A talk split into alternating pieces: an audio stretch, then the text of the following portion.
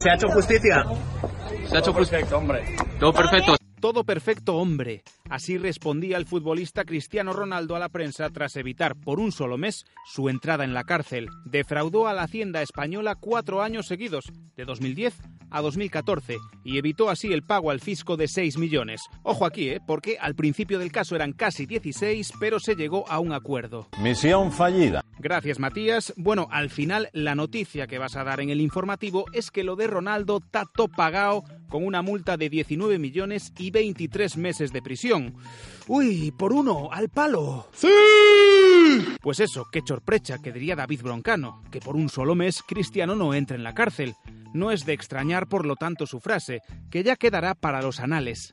Y para la historia también. Se ha hecho perfecto, hombre. Todo perfecto, hombre. ¿Cómo mola Cristiano? Esa chulería de presentarte cual estreno de cine en la audiencia de Madrid tu pareja Georgina y tú portando joyas y prendas por valor de centenares de miles de euros el día que declaras por defraudarnos a todos, tirando del dientes dientes que es lo que les jode de la pantoja. Sonríe, crack, fenómeno, balón de oro, ídolo del madridismo. Ole tú, jefe, paséate ahí. Si, ya saben cómo me pongo, ¿para qué me invitan? Aunque esa pose que gastas no pasaría el corte de Coco Chanel. Ella decía que la moda pasa, solo el estilo permanece. Y el tuyo no llegaría ni de lejos al nivel de los feirones que cada domingo tenemos en Galicia.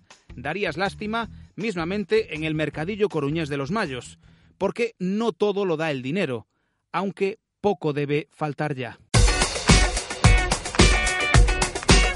¿Qué tal? Saludos de Yago García. Es martes 22 de enero en La Voz de Galicia. Después del Blue Monday, ha sido un martes negro para la alianza Podemos-PSOE en el Congreso. Aquel apretón de manos entre Sánchez e Iglesias en la Moncloa, el pasado otoño, para impulsar políticas de gobierno progresistas, se esfuma. Una de ellas ha caído en las últimas horas. La formación morada ha votado en contra del decreto de alquileres. Estaba pensado para que los contratos tuvieran una vigencia de cinco años, pero se eludió un mecanismo de control de precios. Esa pudo ser la causa del no de Podemos, aunque la maniobra sirve de paso de distracción tras la salida ayer de Errejón rumbo a Más Madrid con Carmena.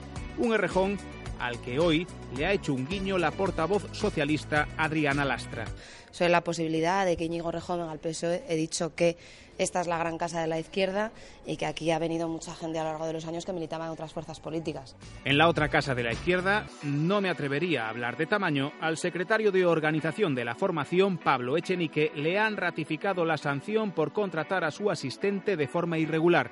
Y ya en Galicia serán auditadas las primarias de Podemos en las que Antón Gómez Reino se impuso a Carolina Vescanza en la Secretaría General. Así lo solicita la Comisión de Garantías. Que los Franco no quieran que se exhume el cadáver del dictador del Valle de los Caídos no es noticia.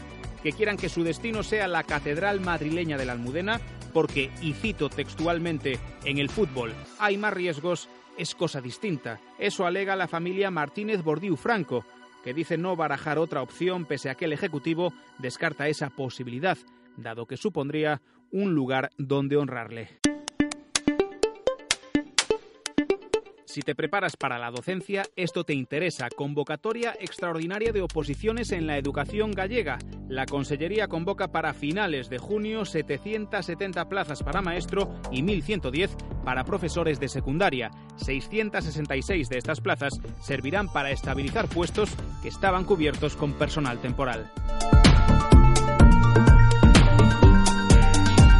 Recuerda que en nuestra newsletter puedes leer más noticias destacadas de esta jornada. Solo tienes que suscribirte. En nuestra web, lavodegalicia.es y a través de nuestras redes sociales disfruta de la última hora.